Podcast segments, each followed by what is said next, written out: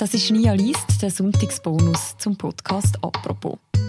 Gleichstellung für Homosexuelle. Das ist heute nicht nur an der Urne ein Thema, sondern das ist auch schon seit längerem ein Thema in der Schweizer Armee. Sehr lang ist schwul oder lesbisch sein in der Armee ein Tabu gewesen. Dass das heute nicht mehr unbedingt so ist, das ist unter anderem auch der Verdienst vom Oberst Beat Steinmann. Er ist selber schwul, hat sehr lange über das geschwiegen und hat später dafür gesorgt, dass die Armee in diesen Fragen offener wird. Seine Geschichte aufgeschrieben hat der Tamedia Inlandredakteur Christian Zürcher und vorgelesen wird der Text vom Tagiredakteur Jean-Marc Knia. Viel Spass beim Zuhören. Er hat bei schwulen Witzen mitgelacht und dann die Armee verändert. Homosexualität war in der Schweizer Armee lange geächtet, der schwule Oberst Beat Steinmann hat diese Zeiten erlebt und geschwiegen. Heute hat er großen Anteil daran, dass sich die Armee geöffnet hat. Es gab die Blütenmomente, die himmeltraurigen und die gar nicht lustigen. Beat Steinmann hat sie alle erlebt. Besonders schlimm waren die Offiziersbälle. Das war manchmal richtig scheiße, sagt er und lacht. Der 64-Jährige ist Oberst im Generalstab mit über 1700 Diensttagen und heute außer Dienst. Er machte 1978 die Rekrutenschule und bildete in den 1980er und 90er Jahren als Instruktor während zehn Jahren junge Kader aus. Dazu gehörte auch der Offiziersball am Ende des Lehrgangs. Für die Jungen der Höhepunkt, für Steinmann das Gegenteil. Jedes Jahr verriet er ein bisschen sich selbst. Mit einem Mann an den Ball kommen? Undenkbar. Einmal kam er mit einer Frau, die anderen Male allein. Steinmann ist schwul. Steinmann war Berufsmilitär. Eine schwierige Kombination. Bis ins Jahr 1992 war die schwule Betätigung im Militärdienst verboten. Schwulsein hieß auch noch Jahre später um keinen Preis auffallen, schweigen, auf die Zunge beißen, bei schwulen Witzen mitlachen. Es war grauenhaft, sagt Steinmann. Heute gilt die Armee im Umgang mit Homosexuellen als vorbildlich. Schwule Offiziere repräsentieren die Armee hochoffiziell bei Treffen im Ausland. Sie beteiligen sich mit ihrem Verein Queer Officers am Abstimmungskampf zur Ehe für alle, als wäre es das Selbstverständlichste der Welt. Früher wäre das unmöglich gewesen. Es brauchte Männer wie Steinmann für diesen Wandel. Wenn er von früher erzählt, die Arme dazu verschränkt und sich tief in den Stuhl lehnt, dann muss er immer wieder lachen, als könne er selbst nicht glauben, wie festgefahren dieser Männerclub einst war. Sich zu outen wäre ihm bis in die Nullerjahre nie in den Sinn gekommen. Steinmann sagt, meine Karriere wäre wohl vorbei gewesen. Ziemlich sicher. Er wäre nicht mehr befördert worden, vielleicht hätten sie ihn sogar unehrenhaft medizinisch entlassen. Es gab damals einen medizinischen Code fürs Schwulsein, den die Ärzte ins Dienstbüchlein eintrugen. Trotz allem war Aufhören für ihn nie eine Alternative. Zu gut gefiel ihm die Arbeit im Militär. Steinmann wusste mit 25, dass er schwul ist. Erzählt hatte er es niemandem, schon gar nicht im Militär. Die Fragen beim Einrücken nach dem Wochenende beantwortete er mit Plattitüden. Freunde, Feste, Familie. Es musste ja niemand wissen, dass er sich im Zürcher Niederdorf im Club T&M die Nächte um die Ohren gehauen hatte. Es war die Hochsaison meines Schwulseins, sagt Steinmann und lacht laut heraus. Über die Jahre lockerte sich der Ton ein wenig. Outings gab es zwar keine, sagt Steinmann, und doch habe man gespürt, wer zur Familie gehört. Einmal hatte er eine mehrmonatige Affäre mit einem anderen Kadermitglied. Das war hochproblematisch, sagt Steinmann. Wir siezten uns und waren sehr vorsichtig. Es ist alles gut ausgegangen. Sich zu wehren war schwierig. Zu konservativ waren die Strukturen, aufgebaut auf Gehorsam und Autorität, ziemlich starr und oft auch homophob. Einmal lehnte er sich als junger Offizier auf, zumindest ein bisschen, Ein älterer Offizierskollege fluchte über die Ohrringträger. Ohrringe waren damals wie lange Haare. Sehr schlimm. Steinmann fragte, was das Problem sei, solange sie bei der Arbeit nicht störten. Er merkte bald, dass der Ohrring für viel mehr stand als nur für Ohrschmuck. Heute sind Ohrringe kein Thema mehr. Heute beschäftigt sich die Schweizer Armee ganzheitlich mit dem Thema Minderheiten. Marina Feil ist im Verteidigungsdepartement zuständig für Diversity und sagt, dass die Phase des rückständigen Denkens langsam vorbei sei. Ich spüre, wie man etwas bewegen will, sagt die 33-Jährige. Das habe viel mit Bundesrätin Viola Amherd und Armeechef Thomas Süßli zu tun. Die beiden wollen die Armee offener gestalten.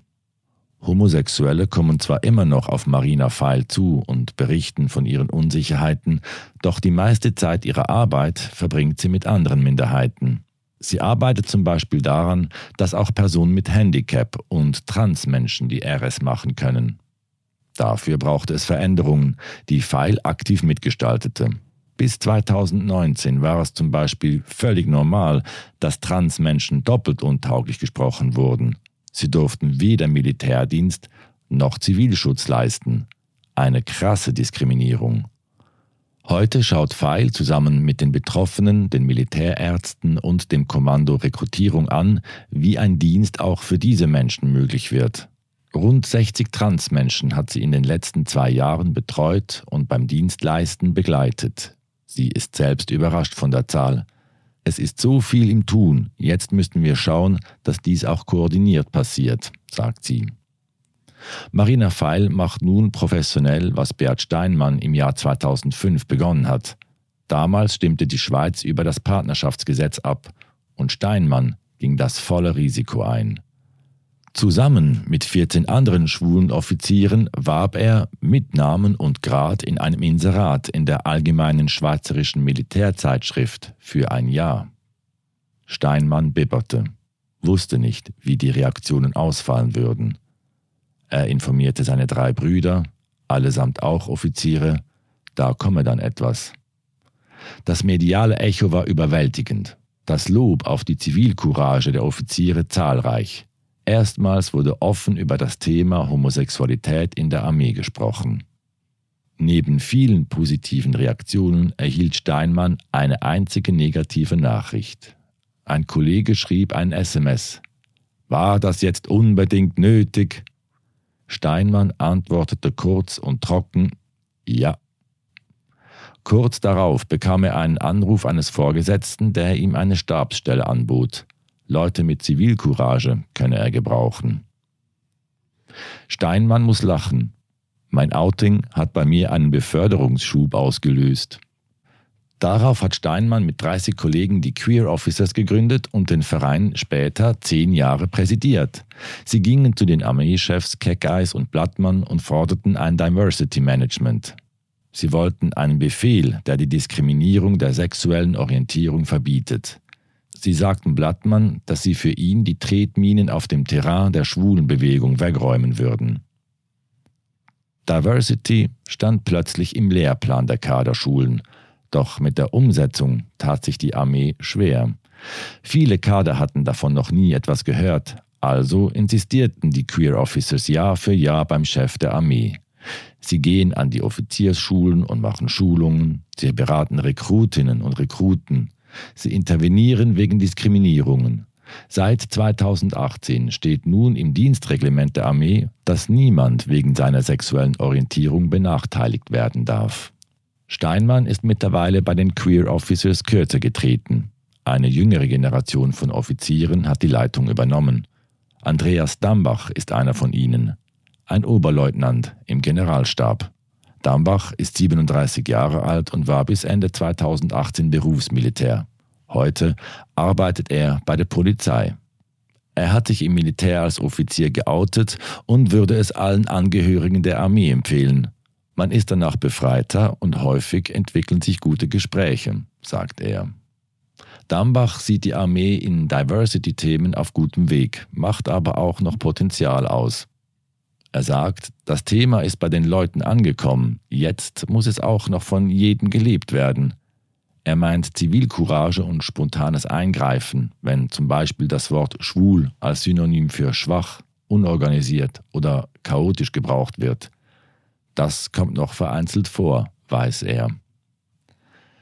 Dambach hat dieses Vorleben versucht und dabei wie Steinmann einen Offiziersballmoment erlebt, bloß war der ein bisschen anders gelagert. Seinen Offiziersanwärtern erzählte er als Klassenlehrer von Anfang an von seiner Homosexualität. Trotzdem waren die Aspiranten dadurch irgendwie verunsichert. Als der Lehrgang zu Ende ging, brauchten die Schüler für Dambach ein Abschiedsgeschenk. Ein Bauernkalender sollte es sein, mit leicht bekleideten Menschen. Doch mit Frauen? Oder Männern? Sie waren sich unsicher und wollten erst den Offiziersball und Darmbachs Begleitung abwarten. Als sie den Mann an seiner Seite sahen, entsorgten sie verstohlen die Frauenausgabe und überreichten ihm die Version mit den Männern. Die Armee verändert sich. Langsam zwar, aber immerhin. Beat Steinmann ist froh darüber. Er sitzt auf der Terrasse des Schützenhauses Albis Gürtli, hinter ihm knallt es, Soldatinnen und Soldaten tun ihre Pflicht beim Schießen des Obligatorischen. Steinmann ist heute der Wirt der Schützenstube und wüsste noch eine weitere Bevölkerungsgruppe, die sich im Wandel der Armee ein Beispiel nehmen könnte. Seine Gäste, die Schützen. Teilweise ganz schwierig, sehr konservativ, sagt Steinmann. Er weiß von schwulen Schützen, die am Tisch bei schwulen Witzen mitlachen. Er hätte damit Erfahrung er könnte Ihnen einiges an Nachhilfe anbieten. Das Porträt über den Beat Steinmann geschrieben hat, der Christian Zürcher vorgelesen wurde, ist das vom Tageredakteur Jean-Marc Knia. Und das war der Sonntagsbonus zum Podcast «Apropos». Die nächste Folge von uns gibt es morgen wieder. Bis dann, macht's gut. Ciao miteinander.